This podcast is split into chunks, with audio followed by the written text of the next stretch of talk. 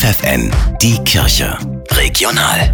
Für die Region Oldenburg und Bremen mit Tabea Kolbeck. Für alle Jugendlichen im Oldenburger Land und im Osnabrücker Umland, die in diesem Sommer ihren Abschluss machen, wird es langsam ernst. Sie müssen sich fragen, wie es nach der Schule weitergehen soll. Ausbildung, Studium oder doch lieber eine Auszeit?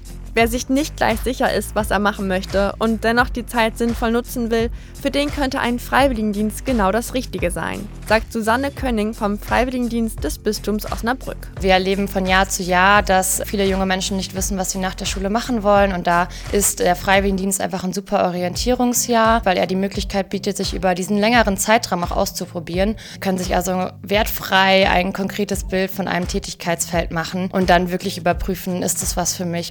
Über zu viele offene Stellen und zu wenig qualifizierte Fachkräfte klagen immer mehr Kliniken und Pflegeeinrichtungen. Das Problem kennt auch Heimleiter Werner Westerkamp von der Haus-Maria-Rast-Stiftung in Damme.